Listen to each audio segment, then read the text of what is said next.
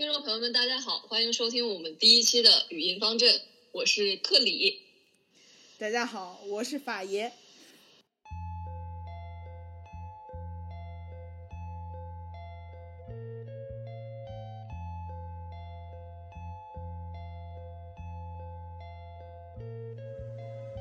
这个今天是我们语言方阵的第一期嘛，然后我们想在一开始的时候，我们俩简单聊一聊我们为什么想做这个节目。那先从我开始，那我想做这个节目，因为我们这个节目叫语音方阵嘛，主要的原因就是因为我跟法爷，我们两个聊天的整个的形式就是微信聊天，就是纯语音方阵，我们俩经常跟彼此就是语音轰炸，聊一些我觉得算是生活类的一些哲学，所以我们觉得。这些东西也是比较适合分享给大家的。然后，如果有人跟我们有一样的感触的话，觉得就是说出来还是挺好的，而且也是我对我们自己记忆的一个保留。那法爷呢？你为什么加入这个节目呢？嗯，怎么说呢？我觉得有的时候，因为我们谈论的话题，嗯，是一，就是因为我们生我们谈论的话题的中心点都是我们自己的生活，然后就是。就是处在我们这个年龄段的人可能会遇到的一些共同的问题，然后咋说呢？就是本人非常自信且浅薄的认为我说的话非常的清醒，然后对我的那个搭档阿里也起到了一些启示的作用，所以我觉得我需要把这些启示的这个作用传播给大家，使大家都能有一个清醒的人生。对，我非常的同意。我觉得法爷是一个非常睿智的人，就是大家就真的。听众朋友们，听到就是赚到，我跟你说。那好，这个就是我们节目大概的一个概念了。然后我简单再说一下，大家可以在哪里听到我们的节目。然后我们预计的话，在中国区是可能以喜马拉雅的形式上线，然后除中国以外的所有地区都可以在 Apple Podcast 上面找到我们。所以大家就到时候看看你在哪儿，你在哪里，然后自己判断一下。下一个话题，简单的纲要里面，下一个话题就是对听众朋友们的一些简单的提示吧。然后，对我们在这个之前，我们要说一下，就是我们本期的主要内容是什么？为什么要做一个就是 alert？为什么要提醒一下大家？对我们就是为什么要 alert 一下大家呢？就是。那我就先说跟 alert 这个词有关的内容，就是第一个是我们的语言问题。我们这个本节目采取普通话加东北话的方式 进行主要的语言，但是呢，因为我们两个，我跟法爷，我我们俩都有稍微一点点海外背景，所以要是有的时候用了一点点的英文，请大家不要介意。然后来下一点，法爷还有什么想提醒大家的？就是那我们这一期。呃，我们俩初步想要说的话题是关于我们的学生时代，然后，嗯，就必不可少的可能就是提到一些啊，比如说八卦的内容呀，或者是在探讨我们自己生活的时候必不可少的谈到一些别别的同学，就是如果这些同学们听到我们的内容，嗯，我们也当然不会说大名啦，但是如果说听到有一些可能说嗯，有一点暗示或者是。哎，一些故事的时候，就是也不用对号入座，就是这个事情听过就当听过了，就是不要把这个事情当真，好吧？哎，毕竟毕竟就是一个分享一个非常私人的想法的这么一个我们的唠嗑的节目。对对，就是这真的就同学们，可能真的不是在说你，真的不用想太多，就是可能有的时候可能同学们真的就是想太多了，我们真的没有聊你。然后，对，如果要是。如果我们要是提到了一些人，就是或者是可能一些比较好的事情的话，可能说明是我们真的想到了那个人，也是就我在纲要里有写一句话，就说明我们也是很感谢你曾经出现在我们的生命里，并且给我们留下了很多很美好的这样一回忆。总之就是不用太敏感，大家听个乐子，希望对你的人生，希望对你的一顿饭，或者是对你在地铁路上有所帮助。好，那我们进入话题，发言。好的。我们为什么选择它作为第一期的话题呢？是因为我们两个都是刚刚离开校园吧，然后这些年的校园生活也算是有国内啊，有国外啊，然后各种各样的都有经历过，而且呃，觉得现在反正是一个非常好的时机，让我们去回顾这段生活，而且很多我们的听众可能的受众也都是刚刚走出校园或者是正在读硕士的这样一些人群，所以我们觉得这个话题大家是比较有共鸣的。然后另外一方面也是因为，嗯，有一个歌手到了一个我们非常熟悉的高中，最近唱了一首歌，反正就是这个事情又引起了我们，因为这个学校我们非常的熟悉，所以引起了我们两个朋友圈的一些爆炸。你朋友圈应该也炸了吧？啊，也也是对，是的。对，我们在这里就是这个这个就是我们蹭热点蹭的这么隐晦吗？反正就是，既然大家就是我们想把这个这个话题也混在我们这个非常熟悉的这个学校的这个事情当中，所以，anyways，校园，那我们就先来聊聊，就是就先聊聊你的这个上学的经历，跟你印象深刻的一些校园印象吧。好呀，那我们就从高中开始说，既然就是从这个著名的高中的传统的活动说起好了。你，我我我要首先对你发出提问哈，就是你第一次见到这种场景的时候，你的想法是什么？就是，呃，知道这个活动，然后你的想法是什么呢？我我我可以说实话吗？我根本就对这个事情毫无印象。真的假的？就是，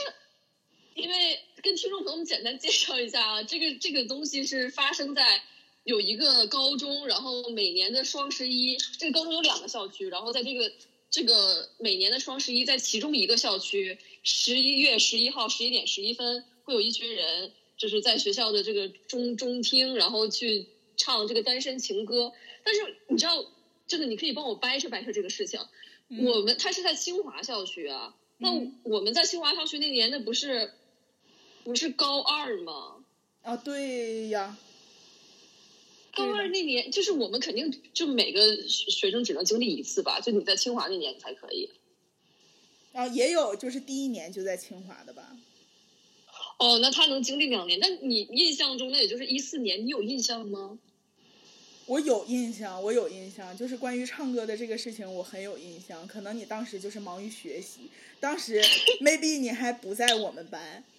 就是你还没有，你是不是还没有调到我们班？但是我当我作为一个在高中就是就是不怎么好好学习的人，我对于这个事情是有是有记忆的。但是我的第一印象对于这个活动其实也是，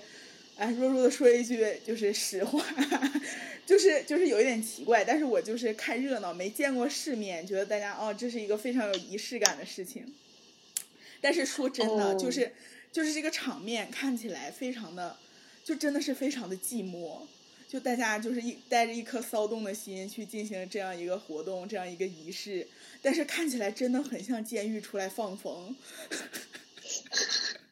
哎，你刚才这么一说，我你刚才一说监狱放风，我好像有印象。就我我印象不是很深，是因为十一点十一分的时候，我们好像是在上课吧，还是是个课间？没有，我记得我我印象最深的是，我不记得是某一年，那就只能是高二，我也只有高二在那个小区。然后我就记得当时这个活动结束之后，是我们英语老师的课。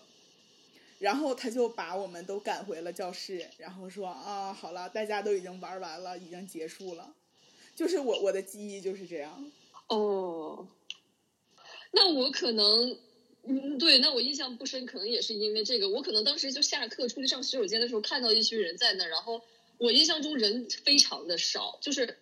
所以我就没有什么深刻印象，但是刚才你说的那些，尤其你把英语老师这个人一扯到脑袋上，我不愉快的 记忆就能回来。对，我觉得他特别喜闻乐见，就是我觉得咱们高中，哎，这就是也可以引申到下一个话题，就是你为什么会为自己的母校而骄傲？我觉得，哎，我真的蛮喜欢咱们英语老师的。观众，那个有点早，我们还没聊大学呢，你就从高中直接就跳到那儿了。哦，不好意思，可能是因为我的大学就是。哎，也不能这么说，就是就是母校嘛，总会有一些情怀，是吧？啊，这段咱们就剪了吧，这这这样说，我不能说我一点都不为我的本科学校而骄傲吧，也不是这样，也不是这样，是不是？哎，我很想跟你聊这个话题，就是我昨天看着我朋友圈炸了的时候，我就感觉到大家好像很为，就是为高中而骄傲，但对我来说，我就对高中没有感情。因 为我我我我是修剪一下语言，因为我不想剪了，太累了。就是没有什么特别 多的情绪，但是我很为我的，就是我跟我本科之间也不是骄傲，但是情感关联性特别强。但你就是相反是吗？就就还可以吧，其实就是，怎么说呢？我可能挺没心的，就是这两个都还好，就是没有特别的这种比较比较特非常强烈的情怀。这个是有情怀，但是没有那么强烈，就是我觉得不会转发朋友圈的这种。对，哎，真的，咱俩在这件事上都都很安静。就是就是挺好，看看热闹。但是本身这个事情，就毕竟三年当中我只经历过一次，然后而且其实这个过程还蛮短暂的。但是看起来这个怎么说，还是一个非常有仪式感的事情。但是我还是一个就是挺没仪式感的人，所以哎，我的这个这个想法，这个留下的印象，就是看着挺好，但是对于我自己来说，没有什么特别的意义。对我其实对这个事儿。就是这种感觉，就我感觉它像是我一直听闻到的一个，好像是跟我的高中三年有关的事情，但实际上我没有感觉它跟我有任何的关系。对，还少了一些情感连接吧，毕竟就是参加的次数少。但是，嗯，我觉得如果说在为母校有一些情怀、有一些触动，然后对我们的母校有一些认可的话，就是，就是我们的母校真的，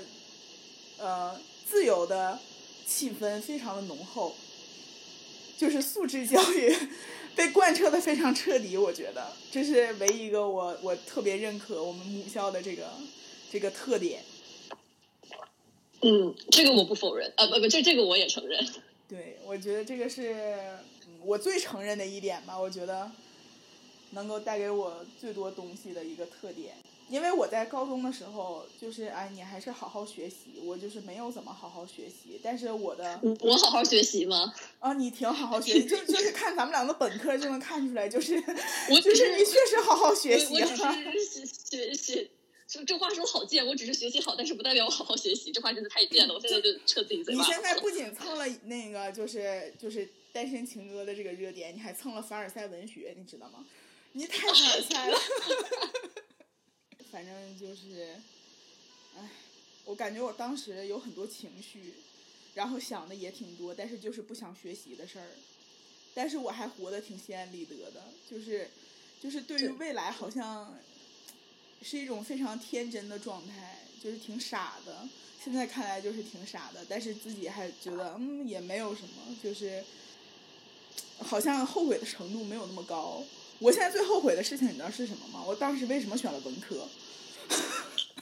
啊？这你会后悔吗？真的，因为我我在本科的时候觉得学数学挺好的，然后学学理科也挺好的。我觉得就是，嗯，可能学理科认真学学，我当时最不好的科目就是生物的话，没准儿以后走的路会不一样。这种就是就是我我选择文科最根本的原因就是当时不想学习，懒。然后，呃，我的生物分数真的非常惨。你知道我高一的时候，初中，呃，期中和期末两个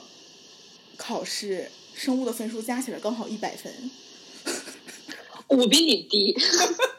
我记得，我记得我生物期末考试是十六分，然后被我们班生物课代表找来谈话，说，就是，呃，不能说我的名字，就是小李，你这个是在对几个选择题你都能上二十。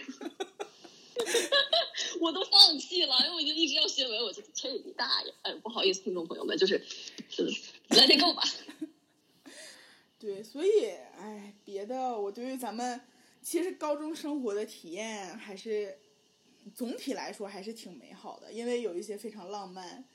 啊。当然，这个浪漫不是指就是男女之情或者是什么浪漫，就是一种生活方式上面的浪漫，就就是这个时。时间段能做这些事情非常的奢侈，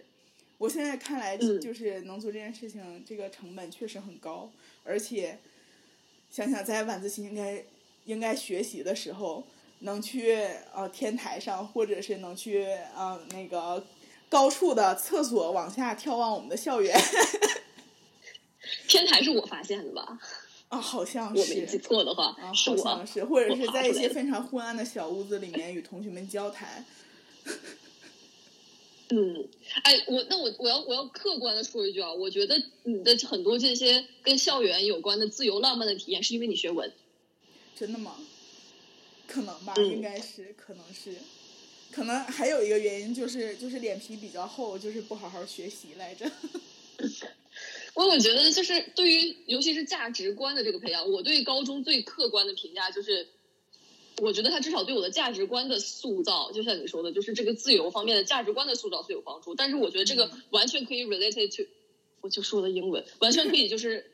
关联于我所学到的一些东西。我一直在接触的这个文科的环境，就是咱就不说政治了，您 这个写我这个括号加的，真是 括号就是我在开玩笑。但是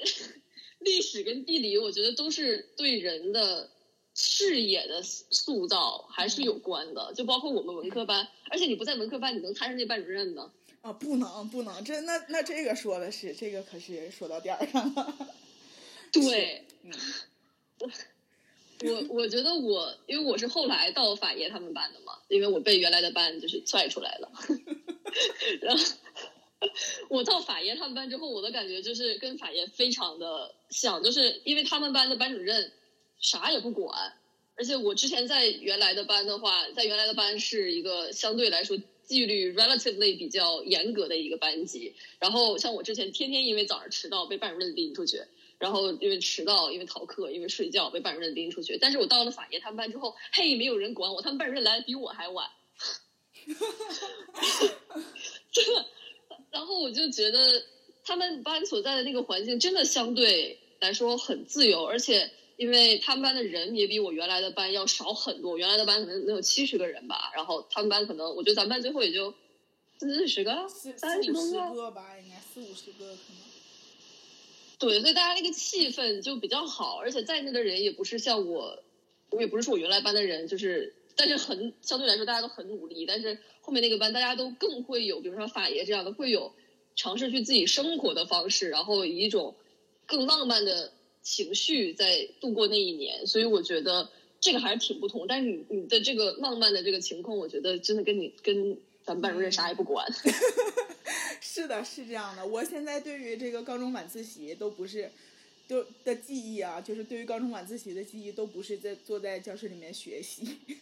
都是都是在一些奇奇怪怪的地方去眺望夜景、去谈心，你知道吗？就是也不知道哪里来的这么多事情可谈，为什么会有那么多情绪，都是不好好学习就是想出来的。嗯。对，其实有些也是现在回想起高三那一年的话，觉得还是挺，虽然挺天真，但是真的挺迷茫的。我觉得那时候我也有很多的情绪，因为很迷茫。嗯，你说我们真的有谁就是特别特别想的特别清楚，就自己要去哪？我就不说我原来班的那些去了清北的同学们，我觉得那些同学们，如果你们在收听这个节目的话，真的你们应该实现了你们想要的吧？但是我觉得。可能大部分的人，因为我们当时对自己的能力其实是没有什么自信的，像我这种被从原来的班踢出来的人，就觉得已经很差了，就也不知道未来会怎么样，但是又保努力的保持着一个积极的心态在那里活着，但其实大家都挺迷茫的。是吗？但其实我觉得咱们学校的同学吧，虽然虽然我的记忆是如此浪漫，但是我觉得我周边生活的环境，大家的竞争性都很高。就是都是大家都是很有竞争意识的，我觉得咱们学校同学其实绝大部分都是挺知道自己想要什么的。我就是就是是真的不知道自己想要什么，当时就是也不知道，就是因为学习可能当时也撵不上来了，所以就有些放弃。你说这想要什么指的是？那你说我我想去一个不在家的稍微好一点大学，但是你说具体去哪个大学，后面的人生怎么样，真的也完全不知道。那这个就是我说，当时对于当时的我们，就是知道自己想要什么的这个标准，只是说能够有充足的想法去让自己保持自自制力，在一些不想学习的情况下也能坚持去学习。而我像我这这种的，就是没有这种强大的驱动力，你知道吗？就是就是没觉得我就是当时对于大学考大学这个事情。其实我就就太佛了，就是我我哪知道自己能考上哪儿？当时我们的班主任跟我跟我说就考个二本。啊，他是不是喝多了？他有可能。你对他说的话不要太在意了。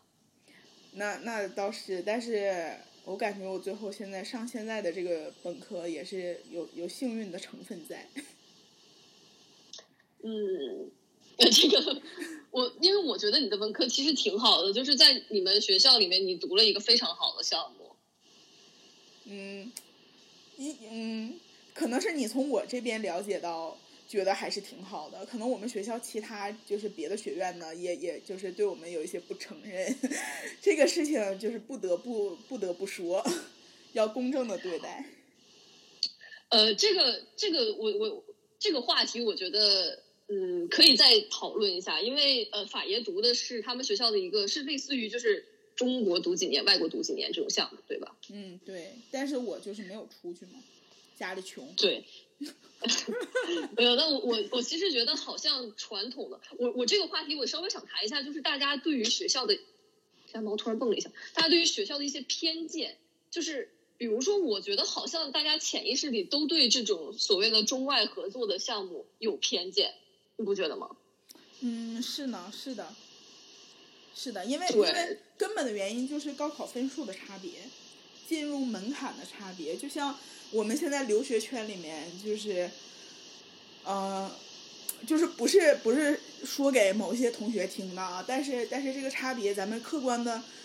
对待一下，是不是这个鄙视链还是非常存在的？美是美国的。觉得英国的就差一点，英国的可能觉得澳大利亚的就差一点，澳洲，呃，对，澳洲的就差一点。但是不是说我我的同学们说去了某些学校不好，我不是说这个意思啊，就是这个客观情况是这这样存在的。嗯，对，其实包括像国内，就是因为一个人的教育背景，对这些对人就开始鄙视链，然后排一个人的。能力或者排一个人的就是 first impression，我按你的本科背景来排。我觉得国内的这个现象是，因为我我也想谈到这个话题，就是国内国外的一个区别。因为我是硕士在外面读的，现在也是在在外面工作。我感觉到至少在国外，在我所在的这个加拿大这个地区，我们真的不太会以你的背景去榨制人。但是国内，因为我觉得可能就是竞争太激烈了。你想在现在多少亿、十四亿、十五亿人里脱颖而出，你要给自己找到一些就是。好像是我在这方面比别人强一点的点，我家里比别人有钱，我不太好意思可能说出来，但我家也没有，但就是好像觉得我学校读的好一点，我就代表我是个更好的人了吗？我对这一点一直是很排斥的。嗯嗯，对，就是当然就是看人的话不应该这么看，但是 分你想要干什么吧。我觉得就是就是我们排这个。呃，学校的这个等级排出来这个鄙视链，其实根本原因是，就是说体现在我们呃求职的一些情况呀。如果说不存在求职方面这个薪水，或者是啊我们干的工作啊，这个工作的内容当然不不分高下之分了哈，就是单纯从薪水上来说，可能就是影响我们判断这个学校层级的这个东西，所以才会有这么多的想法。然后去证明，啊，这个层级要比另一个层级强。但是实际上体验的话，没有。我只体验过一个，所以我也没有体验过别的。就是就是非常明显的，因为我的那个中外合作的项目，因为我都是都是在国内读的嘛。但是不得不说，我们合作学校的这个老师还都是很好的，我觉得。对啊。嗯，我我其实觉得，就单独说中外合作这点，因为我是四年都在国内，就是我跟法爷都是都在国内，但我就是纯中国式教育，教育了四年。我觉得他们如果能像法爷这个项目，他们有这样的一些外教，这样一些国外高校的老师去来，不管你所谓的在心理上多鄙视中外合作的项目吧，他们就是会带来一些全新的视野，一些完全不同的讲课方式，甚至是一些。比也不能叫高级于，因为我也很喜欢我的本科老师们，没有不尊重各位教授们的意思，但就是完全不一样的一些东西。我觉得这个对人的帮助是很大的，这个鄙视我觉得就不至于。对，所以，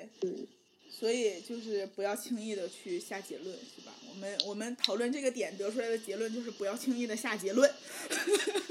嗯。而且我觉得刚才你说的就是求职这一点，我们可以再剖析一下为什么这一点就是这种学校鄙视链会产生。其实是因为社会使用了这个东西作为一个尺码去判断了一个人的就赖以生存的点，就是工作。就像一个类似的例子，就像是前几年或者尤其是父母那代人，他们会有这个理科学理走天下，学好数理化，什么走遍天下都不怕，对文科的有一种鄙视。那也是因为整个社会大环境，它 preference 就是你学文你就找不着工作，你学文就没地方要你，但你学理你就会好一点。现在其实是把这个文理的鄙视链复制到了学校的等级当中。你是好学校的话，你找工作都会容易一点。你去食堂当保洁阿姨，都恨不得要求你是 二幺幺的硕士什么的。啊，这啊对，是因为是因为在这个剧烈竞争的情况下，我们没有，我们把它 set 成了一个指竞赛的指标。我刚才真的那一段好想说中文，所以就磕磕巴英文磕磕巴巴的。语音方阵这个 podcast 真心的呼吁大家不要拿这个本科背景去榨制别人，没有意义。嗯，好的。其实另外一个就是你刚才说说那个对于学文的有一种鄙视，我就是还有另一个理由，就是就是我体会到的，我从我的就是长辈的言语里面体会到的，就是就是好像他们就是有一些家长会认为学文的笨，你知道吗？就是就是这个这个判断其实真的是没有什么依据可言的，只能是说擅长的思维不一样，但是。哎，但是依然会有人这么想。这个节目能不能在喜马拉雅上线，就看我接下来怎么说了。这个跟跟我们国家的这个历史，跟我们国家到了这个成立之后，把大量的人文学科都给你禁掉，法律系、社会学系都把这些学科去给你禁禁掉。我们通过高校重组，就是不太想让你去关注这些事情。但这个是国家的。决定对于这一代人来说，他们在成长那个过程中，就是你学这些玩意儿就没有用了。这高校恨不得都不开这些东西，这些东西你学出来，你去找工作，谁要你一个学社会学的？谁要你一个学法学的？啊，现在不是了，法学很吃香。那谁要你一个学历史学的？直到现在，我们国家也在，我觉得可能是因为社会上的声音能对这个能对我们国家的这个社会起的影响着实有限，所以。也还是一个实用价值嘛？你在这个社会中，最后你没有实用价值了。你学文，应该是就是就是时代造就了这样一个需求旺盛，所以大家就觉得对这个学历可能很重要，但是学文一样是重要的，是吧？我们对我们作为一个文科生，以及作为一个新时代的青年，我们要对我们的所有的学科保持一致同仁的想法，尊重每学习每一个学科的。工作者以及学生以及我们的科研人员，嗯，我觉得这这个点就是还有一个反向的点，我们也可以讨论一下。就是你说理科对文科是有鄙视的，那你说文科对理科有没有鄙视？就是鄙视的话，怎么说呢？嗯，因为因为就是这这种奇妙的关系，我不知道怎么才能去判断，就是文科对于理科有没有比，因为。写文章或者写小说写的好的也都是理科生，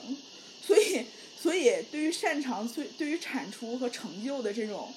其实文理的界限不是很清晰，只能说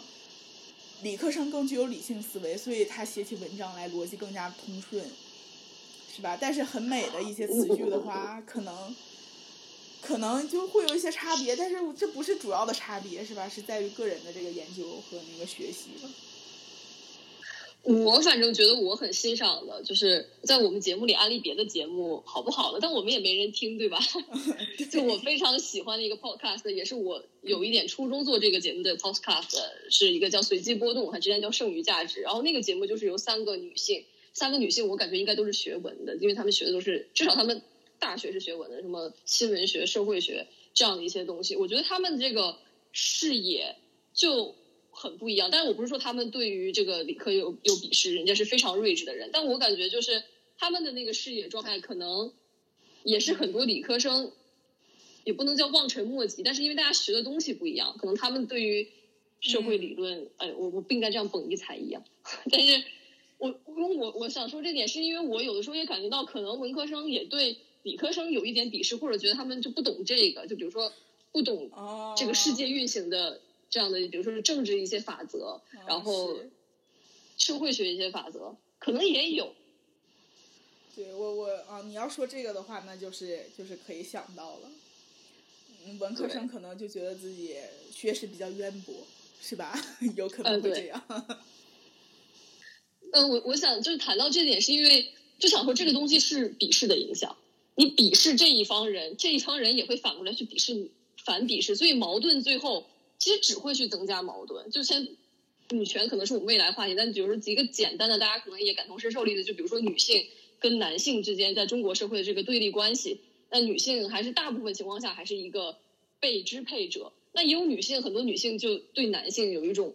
过于 aggressive 的一种看法。其实这也就是矛盾，它最后。或者说是歧视、鄙视，它最后会带来和平吗？你会把那帮人的嘴永远堵上吗？你会把他们的思想永远控制住吗？其实也不会，可能反过来，这一堆人跟这一堆人之间，他们反过来又会对他们有鄙视，这个矛盾是越来越加深的。所以我们呼吁和平。对，然后和平当然好，但是我觉得就是就是世界因为有争论才精彩，就是你知道我是一个比较愿意吵架的人，所以所以就是没有鄙视的话，可能就也没有架吵，然后有一些。就是互相两方为了证明对方眼中的自己没有那么不堪，或者是 没有没有对方所想的那么烂，或或者是为了反对他们的鄙视，去证明自己的一些能力啊，或者是一些想法是正确的，所以还能激发出来很多新的思想，所以就就求同存异，好吧？我们生活当中让自己舒心就可以了，让自己不舒心的人就是就是滚开。那对我觉得你这个这个真的说的很在理。那我给改一下我这个呼吁。我觉得呼吁的不是说大家不要去鄙视什么，而是我们评价一个人的时候，至少是自己身边的人，以他是他的状态去评价他。我们不要先给他扣上很多的帽子，不要先评价一个人的时候就哦女性啊那个二本大学的，把很多很多的东西。对。因为我觉得有时候社会上的现象是我先给你扣上一堆帽子，我先把你套到这一个一个坑里，然后我直接对你的印象就出来了。我们呼吁不要这样，去了解这一个人。对，但对，就是不要把别人把把这个生活标签化，不要把别人的生活标签化，不要把自己的生活标签化，更不用为了摘去别人眼里的标签，让自己活得很累。这个真的是今天这个节目这个升华这个主旨，我觉得对 对听众朋友们是有益的。你我们你说这句话是不是也很那个什么？就是我们站在一个比较。听起来比较高的视角说这句话，说对大众有益，但是，哎，这这个话应该怎么说呢？就是就是说，以我们自己思维的这个想法去分享给大家，希望能对大家的生活有所帮助。嗯，对，真重那一点的话是这样。不过这个我也也其实很想讨论这个话题。就我觉得中国现在有一个有一个趋势，就是好像大家总是要去 question 一些东西，就是连一些。呃，我觉得其实不太用去质疑的普世价值，我们都在 question，就是好像就是在中国没有一个绝对的事情是让我们觉得我们可以去信赖的，我们可以去相信的所有事情，就像我刚才说的这个点，然后你也用一种更 gentle 的方式，更好像是看起来尊重每个人的方式去把它给化解了。但其实我觉得这样的事情就是，那大家相信什么呢？这个社会其实是没有一个统一的信仰。比如说，我们说评价一个人的时候，要看还是我们还是希望你去看这个人。但也会有人说，那这个东西等等怎么样？就这个东西又变成一个，好像也不一定对。就我觉得中国社会，你说最对的东西是什么呢？我我觉得这个话题是不是危险了？咱们咱们对我觉得咱俩现在就是有点唠偏了。啊，对对对，这个问题我们可以接下来的大家可以听到我们这个为什么就是我们做这期节目，因为我们真的会聊到很多，所以我们今天 cover 的一些话题可能后面我们会放，但是有些话题能不能放到中国去，我们就不太清楚了。对，我们这个可以单开一个，就是一个是关于我们的民族和信仰的问题，就是我们可以单开一个题，好吧？就是今天我们只聊我们的校园生活，那我们已经现在聊完了高中，我们现在聊完高中，来到我们的大学，我也非常有幸去到了阿里的大学去游览一番，真的真的非常 fancy。大学让我感觉你去了杭州，杭州阿里学院吗？不是不是，就是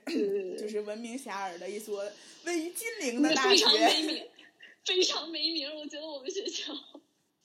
没有非常有名，就是怎么说呢？但其实实际上，这个学校在我心里，就是给我的标签让我觉得啊，是一所非常好的大学。我的印象，所有印象都来自于你，所以我我因为你对你们学校充满了认可。哎，这个这个是我觉得一个还是涉及到我们会不会以学校的方式去定义自己。我的观点一直是反过来，我希望以我的方式去定义我的学校。你成功就是了，谢谢，哎，打钱啊！就是南京那个大学，记得给我打钱啊！就是可能，比如说我我如果去对比我对高中和大学的看法，其实我对我的高中没有特别多的特别，当然也可能因为我觉得我高中经历真的还算蛮惨的吧。高三之前被从实验班踢出来，然后高三上一期结束又让我回去，我觉得你是在逗我，就这个事情让我对高中真的就是很无语。哎，嗯，就就是原谅我这种都很无语吧。你你的对这个听起来这个就是挺无语的，但是也是一个很正常的事情，毕竟就当时你知道高考嘛，那你为了优胜劣汰，你为了就是争抢前面的机会是吧？这个这个都是一些竞争的必然结果，所以我觉得也不不需要太多情绪在里面，但是肯定是对当时的自己有一些有一些波动。嗯，嗯，反正都我是觉得很幸运，所以我并没有回到我原来的班级，因为我觉得我可能更适应一个松散的环境。但是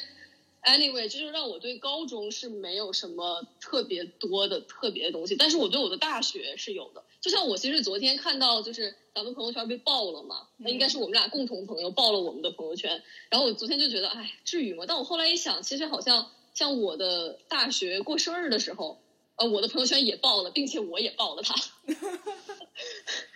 就我感觉到，可能是并不是说我这个人对于学校就是没有感情的，而是我对于高中没有什么特别多的东西，但是我对于大学确实有，而且我也也也是希望可能能以我自己一个个人的形式，我我不希望大学强加给一个我标签，就是因为好像啊我来自南京的这个大学，所以就觉得我怎么怎么样，但是我希望以我的一些东西可以让大家觉得我的这个大学是有一些好的地方，但是它也有不好的地方。但是 anyway，我现在也算是把品牌至少打到了法爷这里。你不仅打到了我这里，你还打到了就是我的全部的舍友这里。我就是你还记得当时跟我一起去你们学校，就是就是当时去你们嗯学校游览的那位同学吗？在现在在他嗯心里，你依然是非常 fancy 的人，你们学校也依然是非常 fancy 的学校，就是魅力无限。哎，这个这个，我想实话啊，你去我们有一个共同朋友，就是也在这个学校，就是呃，You know, 那个人 you know, 对对对他 you. 我之前 快毕业的时候，我快毕业的时候跟他聊过，可能他对于这个我们本科就没有什么很嗯特别的点。嗯其实是就像我我们在一个学校里的学生，像我跟我本科的很多朋友，也有很多人不喜欢我们学校。我觉得这个就是一个非常非常主观的判断。像不喜欢我们学校的原因，可能有很多，比如说觉得我们学校所在的这个城市，呃，南京它不是一个特别发达的城市，尤其是跟我们的有效未未属于杭州的一位大学相比的话，南京跟杭州不是一个 level 的城市，就非常 sorry 说出这些话，但确实是这样。所以很多人觉得这个城市遏制了他们的机会。嗯嗯，嗯，确实，那那那我觉得这个对，那如果说到这里的话，就是那你觉得你大学带给你最重要的东西是什么？是为什么让你如此爱它？我觉得是因为我喜欢南京，我也这么觉得。就是对，其实你说跟我们这个大学吧，有什么特别特别大的关系吗？也也不一定。因为我我可以分享，我当时高考报考的时候，因为我是在杭杭州的那个大学跟南京的这个大学中选，然后我妈妈非常想让我去杭州的那个大学，因为她当年高考的时候就很想冲杭州的那个大学，但是她没有冲成，所以当杭州那个大学跟南京那个大学同时来找到我们家的时候，我妈真的是就一窝蜂的很想让我去读浙大，呃，就杭州的那个大学，但我自己。听我我我当时听说南京还有这么一个大学，为什么我说我们学校名气低？因为我在高考之前完全不知道我们学校，我甚至在高三之前还去南京玩了一次。我很喜欢南京，但是我非常的就遗憾，因为我觉得南京没有什么特别好的大学，我我完全不知道还有我们学校，所以后来在高考的时候，我一听说哎有一个在南京的大学来找到我，他在南京吗？一听说他在南京，我就去了，就非常简单。其实是城市占了很大的原因。嗯，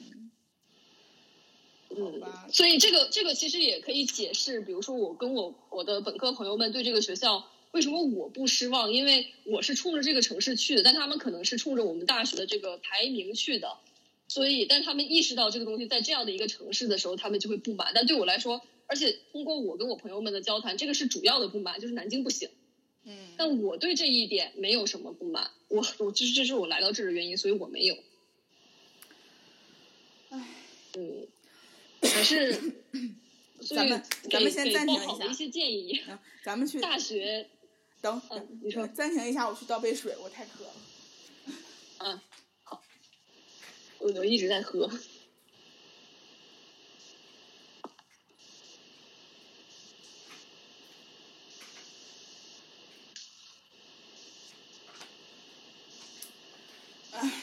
好了，我回来了。嗯，就是我把报考的建议，就是说，大家在想报考学校的时候，我觉得学校跟城市都是你要考虑到的一点，嗯呃，你要考虑到的两个因素。然后，所以大家真的是要有一个权衡，说我到了这个学校，我冲着这个学校的排名去了，然后发现这个城市就是在在有的人心里看来可能非常的不满意，那这个决定就是要要要慎重。但 anyway，我对我的大学还是觉得非常，我因为我觉得大家多多少少对大学都有情愫，哎，没有，就是这种非常梦幻的四年。我觉得我不会用梦幻形容高中，但我真的会用它形容大学。你知道为什么吗？就是我不会用梦幻形容我的大学，但是我会用梦幻形容你们大学，因为你们校园真的蛮美的，而且就是就是嗯建筑啊什么的，就是咋说呢，就是文科生的那个性格又来了，就是挺浪漫的，我觉得，就是生活在里面很幸福，感觉自己生活在一个非常怎么说非常有历史感的这样一个氛围里面。嗯，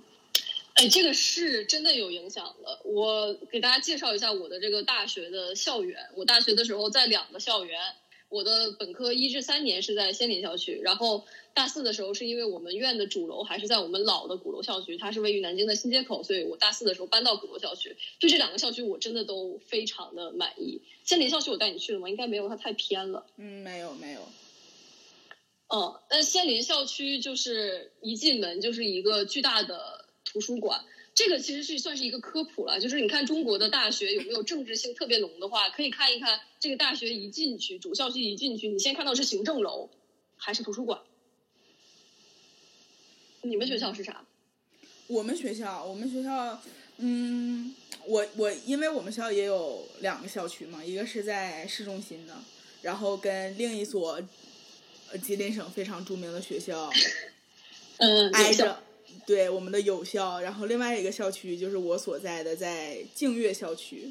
然后我们所有的设施都都挺新的，尤其是我们院系的所有的设施都非常的新。我们院系当时我们因为我们是第一届嘛，然后我们所有东西都是新的，然后。呃，当时据我们当时的院长所说，他们还就是斥巨资找了那个设计师，把我们的教室设计成所谓的工业 loft 这个风格，但是就是，sorry，我我没看出来，你知道吧？就是对的，我没看出来，我去过呀，就挺原始的。就是我没看出来，就是怎么说挺新的，但是就是挺普通的一些教室啊，所以别的，然后一些建筑都是现代建筑，然后其他的都没有，没有一些历史感的这种，这种这种东西存在，嗯所以我不会用梦幻，但是我觉得我的大学生活过得也挺好的，这样，嗯，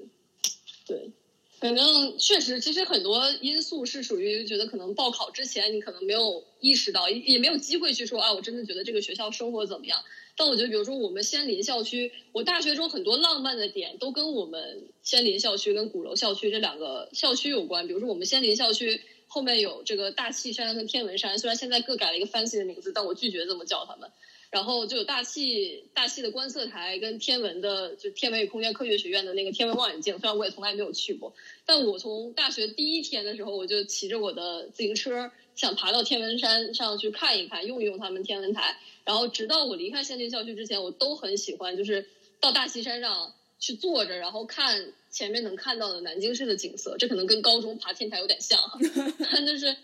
它会给你创造很多这种氛围。然后像我仙林校区的四组团，这可能只有我们学校学生能听懂，但是是在比较往里的人迹比较罕至的地方，有一个非常漂亮的操场。然后这也是谈恋爱的圣地，大家就会在那里走一走、跑一跑、休息休息。就是整个学校这个环境也非常的好，然后我们的进去的学校的门也也很好看，一进去我们的度假图书馆也是应该是中国藏书量至少是 top 五的图书馆，设施非常之舒服，以至于我后面搬到市中心的老校区，觉得那个图书馆真的是破的一批。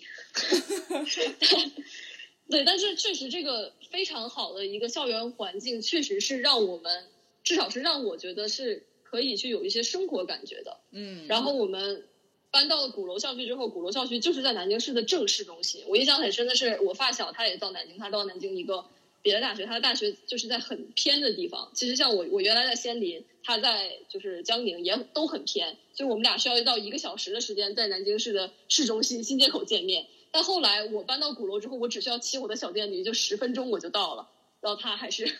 那个 很爽，真的很爽，同学们。然后鼓楼校区，因为它是在南京市的，真的南大打钱，在南京市的正中心。然后它有非常多的这种老的建筑，进去就是参天的梧桐树，就跟一百年前的金陵大学的旧址。所以整个的生活气息，包括我当时。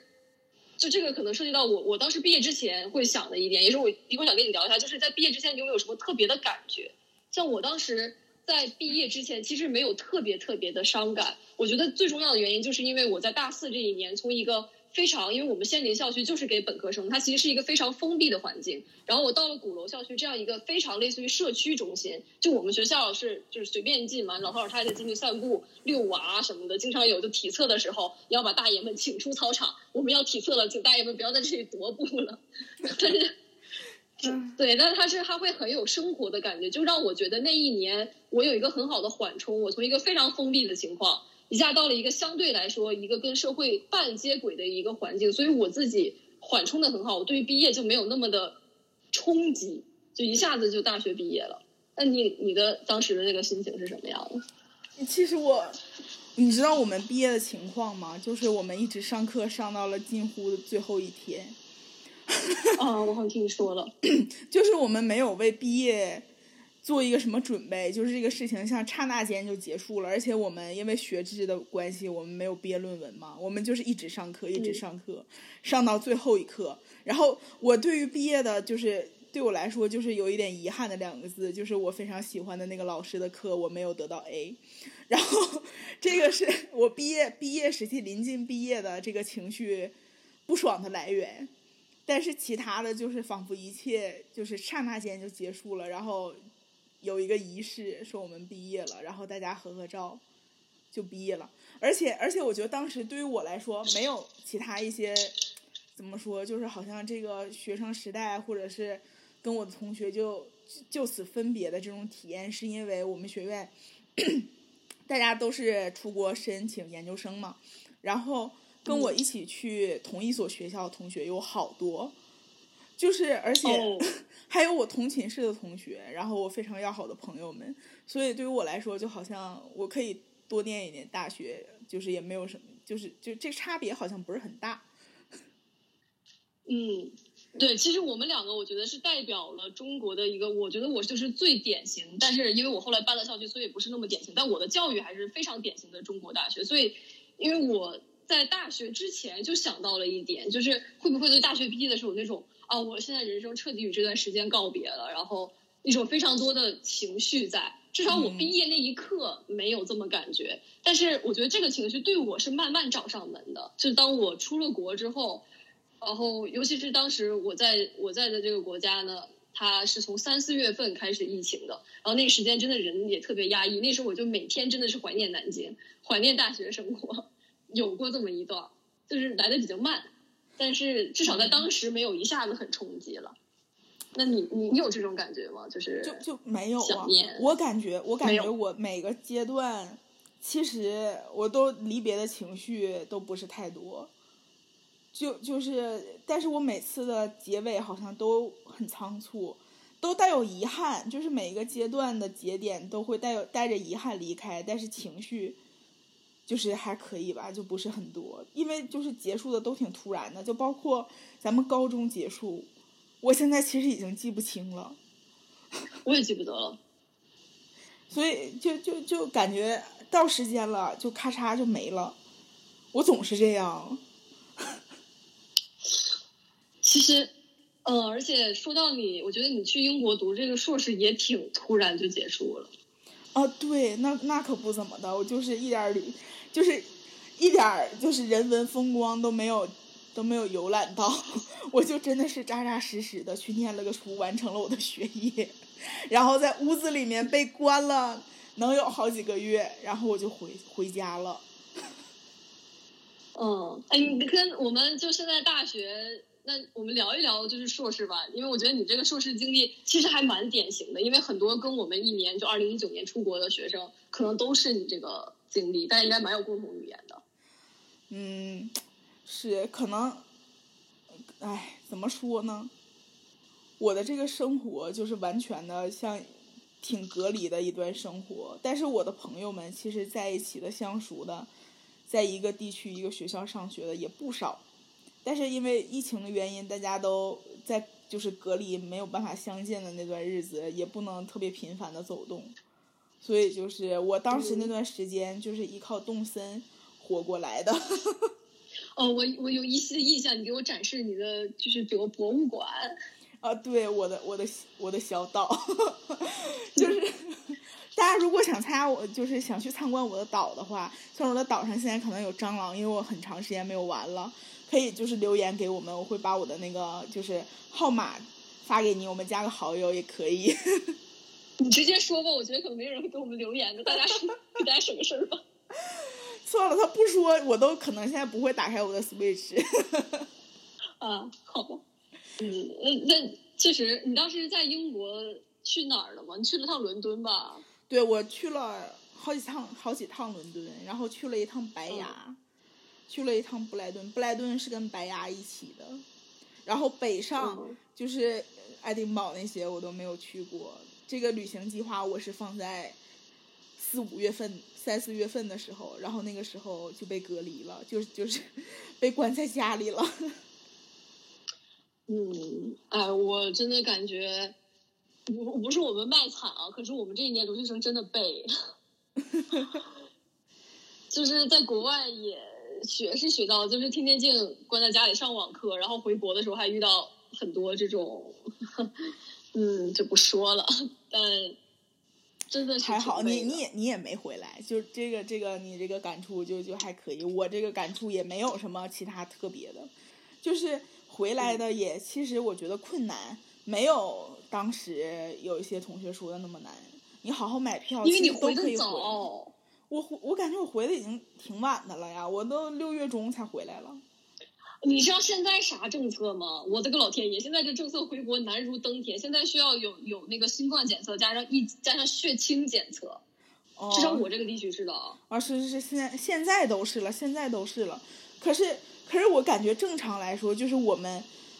呃，就是好像应该是不是出出国留学？所集中的这个人群，最集中的就是一年制硕士。那对于我们这一届的来说，是不是其实该回来的就都回来了？能？我我有一些就是在加拿大这边的朋友是刚刚走，不过我朋友们走的时候都还是只有那个新冠检测，嗯，就 COVID test，还不上血清，血清好像是新出的政策。啊，对，那个是新出的，这它确实越来越严，越来越。困难吧，但是怎么说呢？要是真想真想回来的话，你有一颗回来的心，你就也困难总是能被克服的。对，这个这个确实。嗯，那就是说到你的英国留学，你你会觉得，我不知道这个你感觉深不深啊？就是在国外读书跟你在国内的有很大的区别吗？就对于我来说，我感觉区别不是很大，因为我们不是中外合作嘛，我们一些上课的形式啊，然后还有一些，就是唯一一个最大差别就是我们我们那个硕士的这个学院的学制，我们没有考试，我们只写论文。哦，这个你们是一年，但是也是类似于研究型。怎么说呢？他还不是很研究。就是，但是我们考核的形式基本以都是以写论文为主，然后就是写论文，写论文，狂写论文，就是这样。但是整体上上课模式，比如说 pre 啊，我们跟老师，呃，这个上课的模式去交流啊，还有一些上课流程啊，都是跟我本科差不多的，其实。嗯，那你可能这个感觉不是很那什么？对，确实是因为涉及到你本科也是中外合作的，所以你有这个你提前已经接触了几年。对。我感觉还是还是有挺大区别的，就是，但我感觉最大区别倒不是说上课形式，因为我在国内上课也属于那种会愿意跟我的中文老师、中文教授们去互动的，所以在国外这点也还好，就不会说变成那种就是 silent Chinese，倒倒还没有，在我身上还没有这样。但我感觉最大的一点就是 teamwork 的东西不在一个层次，我不知道你有没你有这个感觉吗？嗯，还好哎，我没有没太有这种，可能因为我们之前 teamwork 的一些任务就是差别也不是特别大。嗯，而且可能也因为你不是纯商科嘛。嗯，可能吧。但嗯，对我们是在工程制造学院下面，里面偏商科的，然后一个在工科学院里面饱受歧视的学科，分到了最小的教学楼。嗯，我我就是我在国外读的，因为我在国内读的是商学院市场营销，然后到国外读的也是商学院市场营销。我读的是一个比较国外比较糟糕的，呃，没有比较普通的大学，可能就是 QS 五百名甚至一千名开外的这种普通大学的。好的商学院，我们商学院在加拿大还是蛮有名的，但就是非常商学院。我觉得我整个硕士就一直是在 teamwork、teamwork、group projects、group projects，真的是可以 drive 人 crazy 的那种。就是从我们第一个学期进去开始，因为我从来没有经历过这种。我我之前有为微积分复习到很晚，我在国内本科的时候，但是在 teamwork 的时候，真的就是一个小组为了完成一个作业，在学校定一个讨论室，然后就几个人轮着定，定个八个小时。然后在那讨论一天，讨论到十二点，然后把这个东西做完，可能有文化上的一些变化。因为我觉得在国内，我也是商科，也有些 teamwork，，但大家更多就是开两次会。第一次会开始之前，大家各自分个工领，然后结束之后合一下开一个会，大家就去了。但在国外，至少我在这些 team work 真的是基本一直都在开会，甚至大家做自己的 part 都是开会的时候做的，然后经常要 check，然后。我后来我以及我在开会的时候，我都已经做这个就流程的引导者，我都会习惯性的问：So when is our next meeting？来帮大家准备好了，就 two days，can we finish this project in two days？All own parts。然后他说他可以，那就 two days 之后再见。然后甚至我有遇到特别特别就是让我崩溃的外国组员，他就是所有东西都必须大家一起做。我之前跟他开过一个八到十个小时的会，开一整天哦。他会让我们现在这个好，现在大家去 break 吧，把这个东西做完之后拿回来，十五分钟之后大家再见。哦，不行啊，我们再 break，就是非常的 enjoy。我 就感觉到我在国外上学最大的感觉就是这个 team work 跟之前。完全不在一个数量级。不过我也想跟就是想来加拿大留学的人，或者是说一下，你在工作中不会这样的，工作中真的不会这样的。我不知道我们学校为什么要这么教育，可能我还问过我们学校老师，老师的意思就是说这是最 intense 的环境。如果你能把这个克服了，工作中的一些东西你能克服。可能因为我也不是做 consulting 的，consulting 可能是这个模式。至少我现在的模式真的没有这么严重的 team work，也没有这么折磨人的，所以同学们熬过了就好了。哦，是这样。原原来主要的差距是在这里。我们本科的时候，就是 teamwork 也很多，但是怎么说呢？就是大家会集中的做一段时间，然后领任务啊，然后再回来做，然后再开会什么的。但是，对，就就还好。主要主要是如果，啊，队伍里面有人 carry 的话，还是会让人 carry 的，对吗？嗯，我们这就可能也是因为商学院大家都很想 carry，但而且就还有一点就是，嗯，我们我觉得。之前你说的那种形式也是，我觉得就是好像是比较典型的中国人的模式。像我如果跟中国人组队的话，我们就是这个模式。但是跟外国人的话，会有一个环节，就是大家把各自的 part 都做完。那我们正常的模式不就是，或者是中国人模式不就，哎，大家都都看一遍各自的 part。你会看别人的吗？也未必。啊，对，那那倒是。对，但是至少我在外国经历到的组员，或者我后来也有一个习惯，就是我们要开会，把每一个人的 part 全都过一遍，就大家一起。在这个 Zoom 里，把每个从头到尾把我们这个 report 读一遍，每个人的 part 都过，一视同仁。哦，那你们这个可是可是真正的非常，嗯名名副其实的 intense。我们我只有一门课，两门课被就是分到了跟有外国成员啊，三门课有外国成员一个小组，但是我觉得这个也是分人，因为我我跟他们如果是一组的话，我也就是 P.S. 我们的中国人非常的多，所以我们 分到跟外国人一个小组的几率是有限的。然后我一共是七门课，然后是七门课还是九门课？九门课里面只有三门课分到了跟外国人一个组。然后这个带给我的感觉就是，也是取决于外国人是什么人，可能是你们学校就是就是太。传统的商学院就是非常典型的商学院，可能做事方式是这样的。但是我们学院，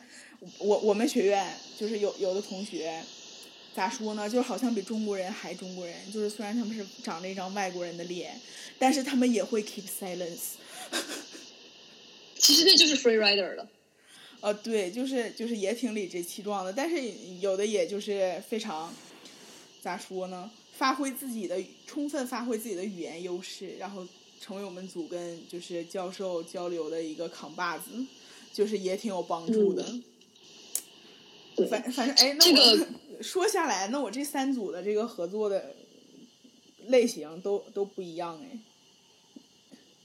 嗯，我们这确实是可能就别的吧，我也就是那一个，我我不想说骂人，但他真的在我心里就是个逼逼。就那一个外国人确实 drive 我 crazy，不过我觉得后面的话我也习惯了，就是全组的东西全组一起确认，就这个东西是我最后我提取到的一个点。但是你要说所有东西大家都一起做，就是分了各自的 part 之后，大家在一个屋子里各自做，就是一这个事情我是不能接受。不过我觉得都一起过一遍还是有帮助的，其实因为这样的话，其实现在我平心而论，本科的时候我做的很多东西虽然是小组作业，但是对于别人做的东西我清楚吗？我不清楚，嗯，我了解吗？我不了解。对，这个这个是这样。但是但是还好，我觉得我觉得，因为对于我们本科而言，我们如果说真的做一个东西的话，好像我们所有组员都知道我们这个任务是如何进行的。就是我所我所体验的小组，嗯。对，可能可能我们做的比较简单，但是我们也会就是就是拿出来时间，说大家一起开会，然后去做这个，也有分的一些情况。但是总体上来说，我觉得 teamwork 非常的怎么说，非常的繁杂，就就是肯定会让人劳心劳力的这件事情。但是最后收获的效果也也也不是没有什么帮助，对对自己嗯去进行一个项目也有帮助，尤其说。比如说你在求职的时候，你真正的自己做了这个 teamwork，就是不用惧怕深挖简历，是吧？你可以把这个 teamwork 经历放到上面。对，所以还是嗯，就虽然我说了很多这个 teamwork 的坏话，但我其实还是对这个模式还是吸取了蛮多的，而且我觉得后来在在我最后一个学期的时候，在有的组里，我的角色就是一个。比较传统的 teamwork 的一个价值的人，但是我不会就是 bossy，因为 bossy 别人这么对我，我真的很讨厌。但是还是觉得这个模式还是有一定好的地方，所以大家也不用太害怕。但我觉得听众朋友们应该都没有这么小了。那在最后再总结一下我们这个留学生活吧，就你会推荐大家出国留学吗？我会啊，会。如果说大家想出国留学。有这个想法的话，那去做。就是现在，嗯，怎么说呢？就不管是你从求职的这个角度来讲，还是说你个人体验，所谓的比较浅显易懂的这个方面，说增长自己的见识啊，或者是别的方面，我觉得出国留学这个买卖还是挺合算的。如果从就是求职方面来讲哈，因为嗯呃。可能是跟我投递的，因因为我现在也正在秋招，可能是跟我投递的企业也有关。就是我所了解到的身边的，就是跟我一起，呃，在面试的这个流程当中进行到差不多位置的人们，都是留学生。就是一一场群面里面，几乎都是留学生。就是就是留学生现在的行情也也不是不好，也挺好的。而且据我的同学们，他们有。投递一些别的类型的企业，觉得呃外企，因为留学生可能都比较喜欢投外企吧，然后外企的这个竞争力在，就是在群面的时候，这个竞争的强度是要强于某一些别的普通的企业的，就是仅限于制造业这种的，然后不不是互联网那种的，互联网的我也没有参与过，互联网是声势浩大，但是具体的情况我不是很了解，所以我觉得留学生的这个行情其实没有。就是没有多么的糟糕，就是该被认可的情况取决于个人能力。如果你值得被认可，那就是会被认可。你不会因为自己是，至少不会因为自己是留学生而掉价。而且，关于时间长短的这个问题，你用一个更少的时间去，嗯，获得一个下一个阶段，用很高的效率获得一个结果，就就是。解释一下，很快就拿硕士了。对，别人读三年，你读一年，就是不管说这个最后毕业，而且而且我非常不懂的是，国内读研究生真的，呃，虽然也分学硕和专硕，但是这个取决于学校的不同，有的学校也会就是通过限制规定，他们发要发多少篇论文，然后去才让他们毕业，然后这样限制去鼓励大家发论文搞研究，但是有的人他。他就是想要一个研究生，因为现在求职的情况是这样，你有研究生你就更有竞争力，但是不代表他们就真的是，就是很想搞学术吧。所以所以说，你限制这么长时间，然后还要读了一个花费很长时间三年这样一个长线的过程，然后还不是说我继续读下去，然后我我发了我的论文，那对我今后的这个求职真的有帮助吗？就是同同样我们的。下一个阶段的起点都是在于求职，就是那企业，他们现在判断的这个，呃，人才的这个标准，当然除了一些技术岗位，可能对于他们这个学术的造诣比较有要求吧。嗯，对于我这种普通的商科，或者是跟商科搭边的一些，就是制造、职能、运营，就这种的，你你读那么长时间，哎呀，这个这个这个这个语言。情感过于浓烈了，我换一个更加客观一点的形容，就是花费一个比较更加长线的时间去做这件事情，我觉得可能是不太合算的。嗯，对，我觉得这个法爷刚才这段话其实是帮助听众朋友们点出了几个点吧，就是看你，就是说的直白一点，你要是说就想要一个研究生文凭的话，嗯嗯，是可以考虑出国留学，因为出国留学这个时间真的比较短。但是这这位这位法爷就是硕士，王硕士，而我是林硕士，我们都是硕士了。我们的国内的朋友们还在研二呢，这个是一个考量。而且简单来说，留学留学这个事情也不会使你掉价。不过我我我我是想对这点发表评论，是我不太确定他也一定会帮我增值。可能这个跟我到的这个国家的我这个硕士这个学校有关系，因为我我我。读的这个学校就 QS 一千开外的这种本科非常的次，甚至我在我不是本科，就是我所读这个硕士的本科非常的次。我本科大学毕业的时候要填就业去向嘛，我都没有找到我这个硕士的学校，我填的 other。这个不至于吧？是真的，就是呃，我要听众朋友问我在 York University 加拿大的没有，至少在我本科的学校，国内本科学校的官网上是没有，在加拿大是没有这个大学的。然后，像我当时，或者我想跟留学生朋友们，呃，考虑留学同学们传达的一个点，就是国家是很重要的。你想去的哪个国家？像比如说，如果你来到加拿大，这个是我觉得加拿大留学生共认的一点吧，就是，那你回国的竞争优势可能就比较有限，除非你去的是加拿大知名的，比如说，呃，多大那肯定是了。然后 U B C 或者是 McGill，我不知道 McGill 在国内有没有名，但反正你就是这么非常 limited。如果你说你读的 York 这种，你回国会有特别大的竞争优势吗？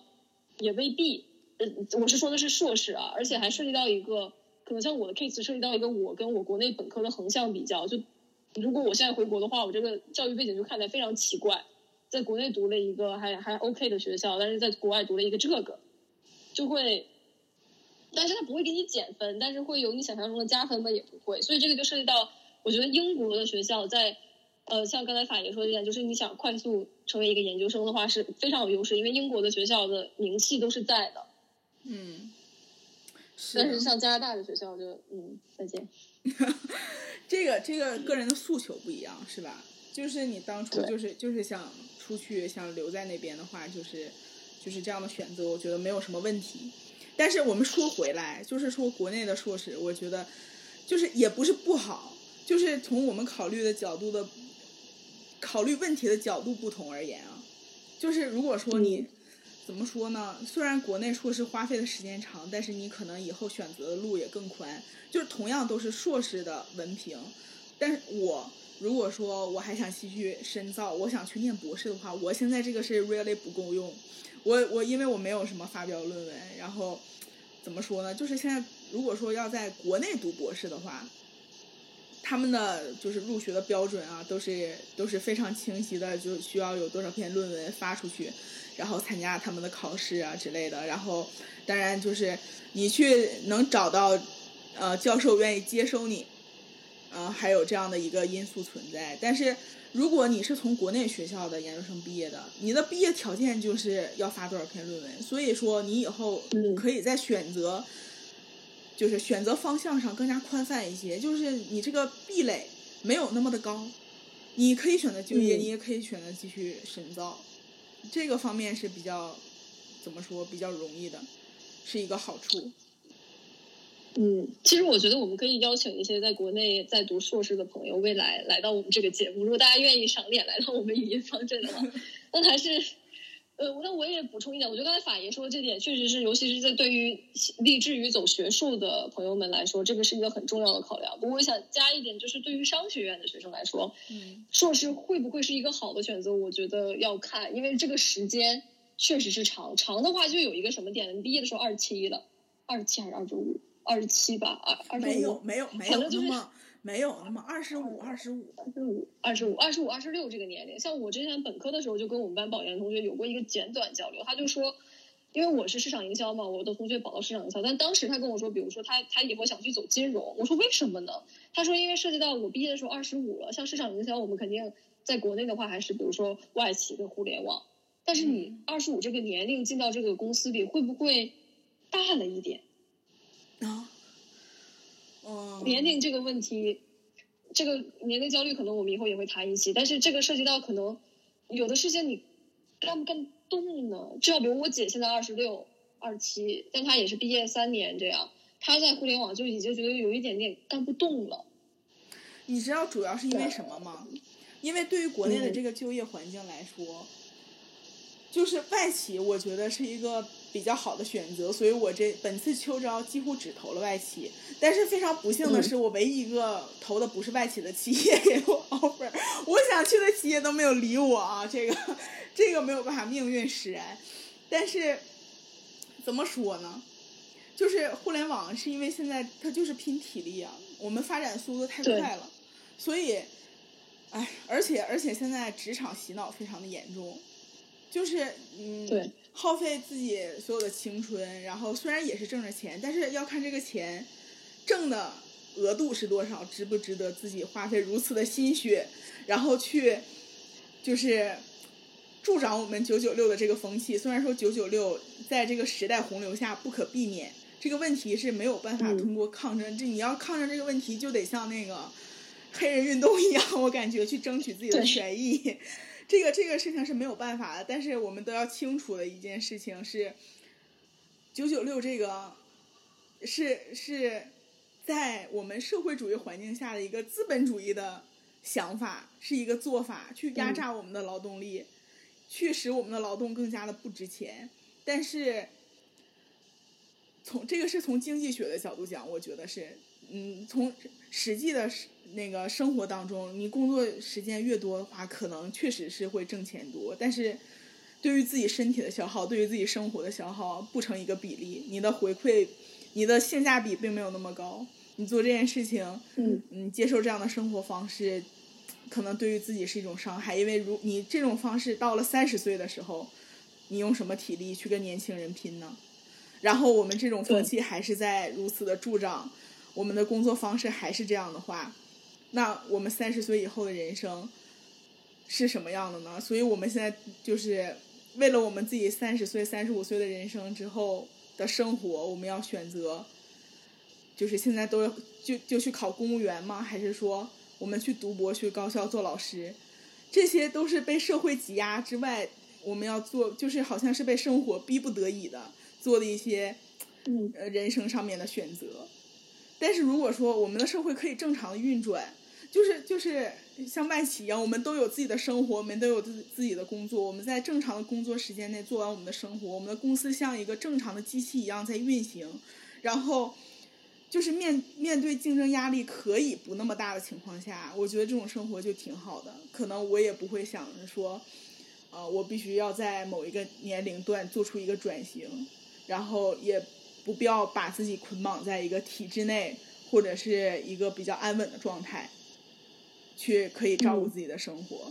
所以，哎，这个九九六问题，我是坚坚决的九九六的反对者。但是现在能不能反对的成，我我也不知道。但是如果说，如果说这个每年我我这个年薪能达到就是六十万以上的话，我也愿意，就是我可以我可以零零七。你看这个是这个话题就很实际，我觉得九九六这个这个这个也可以真的单独聊一期。就是我觉得法爷刚才指出的几个点是非常非常重要的，也是大家都要看到，就是九九六这个东西不对，而且本节目的立场就是旗帜鲜明的去反对。呃，而且因为这个东西，我们觉得反对也也不只是因为他可能就没有就是 by law 去付去配给你你该拿到的那些钱，但可能也涉及到这个畸形的一个竞争，包括他竭尽全力去挤压一个人的价值，这些至少是我觉得，就我一直的观点，我觉得这个世界上是真的有绝对正确的事情的。比如说这种，我觉得它就是比较不对的。但是另外一点，本节目也清楚的意识到，在现在这个中国这个大环境里，尤其在互联网这个环境里。你也没有没得什么选择，那我们两个我觉得都是找到了解决方案的人，就是让九九六不捆绑自己。像法爷的做法，就是在国内这个语境下，那我去做，我去外企相对好一点，因为我在国内有短暂的外企实习的经历，真的好一点。我们是不允许加班，因为加班他掰到要配就要就付给你很多很多的钱，公司不愿意，因为人家真的守法。然后 所以所以外企是真的是好一点。然后我的解决方案就是。我就不在这个环境中待了，我现在也是也是在国外工作了。就是我想说，比如说，甚至我们这个节目能出现，都是因为我们没有九九六。如果我们有九九六的话，我们俩是绝对没有时间说我们每周或者是每段时间抽出来这么一个小时去聊的，绝对没有。可不吗？对，我们能做这个东西，就是因为我们没有九九六。对，我们也做出了自己明确的选择。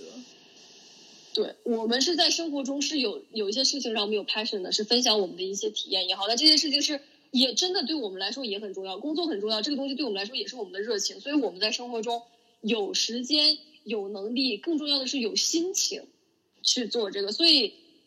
这个真的是一个大家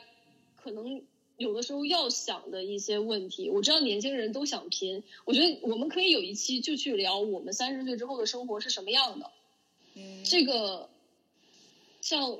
反正我觉得像我在我在加拿大这边，像之前我也有朋友就是在这边找工作，一开始进展不是很顺利，想回国。但我跟他聊的就是，你知道你回国过的是什么生活吗？你如果说你想进互联网的话，那这种生活你能不能接受？像我们加拿大的生活就是，你可以说它很 boring，但是我大概能看到我这一辈子的状态。比如说我可能就现在这样工作，工作个十年、十五年左右，然后在四十岁左右，我可能就去开一个自己的小的 marketing agency，然后自负盈亏，可能赚的钱跟之前我去做。打工人没什么区别，但是我的时间会比较自由。我攒一笔养老金，我买一笔房子，我这一辈子，我清楚的觉得我这一辈子是有很多空闲时间去做我要做的事情，我想做的事情。那这个你在国内去怎么？哎呦，想说英文，就是怎么去勾画出你这个未来呢？我觉得这个是听众朋友们，我不知道大家现在会不会想，因为可能很多我们的听众朋友们正刚入职，正还激动着呢嘛。可能可能是这样，可能是这样，但是怎么说呢？这是一个现实，就是你可以认同自己的做法，认同自己的选择，但是你也要意识到，你做出来的这个选择，现在的这个现状所带来的意义是什么？就是，就是，嗯，我也有一个非常好的朋友，他是在某电商。企业就是互联网公司工作，他们在双十一的时候，他们在昨天他们在昨天要求在公司待到凌晨两点，就是就是没有虽然办法，就是就是虽然他就是没有什么工作，但是依然要被要求待到这个时时间，可能是对于现在正在互联网工作的人们来说，这个情况是通用的，是正常的，但是但是我觉得我不可以接受哎。嗯，这个我我这个话说出来有点有点怎么说，有点自以为是，有点不知人间疾苦还是什么的。因为大家毕竟都有生活的难处，都是要根据这个工作去挣钱，去养家糊口，是吧？但是我就觉得自己还是一个，呃，打双引号的宝宝。我觉得自己还是一个年轻人。然后在这个时候，我不想去消耗我的青春，在一个投资回报率很低的这样一个岗位、这样一个公司工作，去消耗我自己的身体。我可以用我更多的时间去做我想做的事情，就比如说嗯跟小李语唠唠嗑，对，这样我也可以学一些别的技能，去丰富我的这个精神世界。所以有更多好的选择，也不是说，嗯，只有去跟随这个时代的潮流，去迫使自己认可这个时代的一些做法，才是才是对的、正确的。你你才是赶上了这个时代最，嗯，怎么说？最新潮，这个你站在仿佛站在时代尖端说啊，大家努力的人都是这么过，但是其实不是这样。嗯，就是就根本原因还是不对。这个这个事情我就是觉得它是不对的。嗯，我反正我对九九六，哎，讲实话，我没什么资格去评价，因为我一个一毕业就在国外工作的人。但是我觉得，可能希望大家每个人怎么说呢？因为我觉得我们是那种非常清楚的有自己价值观和价值取向的人，嗯，但是不是每个人都是这样，也不是每个人都有必要成为这样。所以，可能尤其是我们如果以一个无论是从社会学还是从法学，还是就是从单纯的从人的角度去觉得这个事情它比较不好，那可能对有的人来说，他们也不是很 care 我们所 care 的这些价值观，这个真的是事实。这就是而且他们就是文科生思维，这就我觉得这可能就是典型的文科生思维。嗯，对，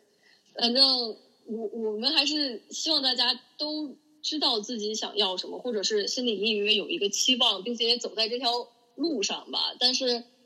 我反正是 general 一点，我觉得国内是这个真的信仰可以聊一些话题，就是好像不太会有特别强的一些信仰，因为在国内这个语境下，你的信仰是会被打破的。你太坚持一些东西，你反而就，比如说你要说你不能接受九九六，你可能这辈子就与高薪无缘。嗯，可能是，但是但是也要看高薪到什么时候啊。就是资金非常真的非常优厚，就是我的能力可以说匹配这个这个钱财 这个这个 money 的话，我觉得也可以。就是就是有的时候现在公司没有没有这么一个非常好的待遇，却要求你把自己完全全身心的奉献，然后用职场 PUA 的方式去给你洗脑，说你的这个所有的工作都是给你自己干的，你奉献的所有的时间最终都会回馈到你自己的身上的话，就是真的不如叫人去做慈善，然后还、嗯。还令人有一个就是比较伟大的一个一个行为，因为这本身就是一个打着打着利己的理由做着慈善的事情，你你的回报没有那么高，但是却一定要把你洗脑成你对所有人都是有贡献的，你只是为老板有贡献，为公司有贡献，为这个内卷的社会更加卷一点 而贡献。嗯，对，哎，这个我真的感觉到，我我可能在这个世界上没有这么强的情绪，是因为我跑了，呃就是，但是像法爷作为一个还在中国这个社会的一个打工人，可能对这些情绪还是非常非常的有感触。我现在就感觉就是有点置身事外了，嗯，对，因为就你们这个环境，你们这个环境就是怎么说呢？就是一部运行良好的社会机器，你知道吗？因为你的公司也是一个运行良好的机器。就虽然每个人所做的工作是有限的，他不需要花费自己全部的精力去做这个工作，但是他依然行进的很很平稳。虽然在遭遇金融危机的时候，也有可能面临失业，但是那你知道金融危机的时候，互联网难道不失业吗？他们难道不裁员吗？你在公司里面都会这样的，你面对的风险其实是差不多的。反正我觉得这个谈话还是真的挺有意义的，因为我们可以以这个话题，我就以一个相对局外人的视角，然后以一个相对局内，然后法爷是一个相对局内人的视角，大家可以听一听我们在比如说一个局内人比较有有自己的想法，也比较有自己的态度的。这样一些看法是什么？然后从我这边听到一些，如果你有兴趣在国外工作的话，可能在国外工作的，在加拿大，在多伦多 specifically 是一个什么样的体验，以及我站在这个视角是怎么样去看待国内一些生活。就是我们没有觉得任何一种就更好，因为大家比如说像之前大家听会听不到的一段，就是法爷有提到，就是有有些人他虽然九九六，可是他真的是挣的很多很多很多，还蛮值的。但大家都是要看个人的这个价值取向，对，以及毕竟我们说这些只是代表了我们自己个人的观点，因为没有人能对别人的生活感同身受，替他们做出选择。我们也非常理解，就是生活所迫，有些人可能没有。我觉得我自己对于抗拒九九六的坚持这个事情，可能也是一件比较奢侈的事情，是因为我爸妈可能觉得啊，可以就是养我，也不要求我。就是在经济上面回报他们很多，所以我才能如此理直气壮的说我不想选择九九六。嗯，对，这个真的是每个人的情况不一样，然后大家还是要看自己的这个情况。比如说，如果像我在国外找工作找的也是很努力的那种，也是因为我就是我的家庭可能给我的支撑并不是很大，我要就基本没有，所以我只能自己努力啊。那如果我在国内。我可能会选择去九九六，因为挣的钱多，这样我就可以让就是不再靠我爸妈了，也都说不定。对，所以就是不同，个人有个人的苦，家家有本难念的经，这个我们都知道。只不过就是哎，抒发一下自己的想法，是吧？我们无法抗拒时代的洪流，但是我们可以在当中坚持一些自己的一些小小的选择。我我想说的就是，而且也许我们的想法会变。你觉得你的想法就永远会觉得九九六？当然不是了。我没跟你说，就是一个投资回报率的事情，钱的问题，钱的问题，观众朋友们。钱多零零七，钱少去。对，其实这么想。其实这么想，可能我不是特别的抗拒九九六这件事情，我只是抗拒投资回报率这件事情。嗯，对，这个就是大家不知道，不知道我们有多少，因为这期节目不知道会不会在国内上线，上线会不会顺利，但是希望大家都能有各自的感受吧。好的，听众朋友们，以上就是我们语音方阵第一期的全部内容了。我们非常感谢大家的收听，然后如果大家有。呃，任何的想法，对我们节目改进的建议，也有大家想听我们去胡扯的一些话题呢，也欢迎呃给我们留言，或者是如果大家有我们的微信的话，可以来微信联系我们。好，而且呃，我们这个节目如果顺利的话，有可能会在喜马拉雅上线，也有可能会在 B 站与大家见面。到时候麻烦大家可以给我们一键三连表示支持，非常感谢。好的，那第一期的节目就到这里了，请大家进行期待第二期。我是克里，我是法爷。我们下期再见。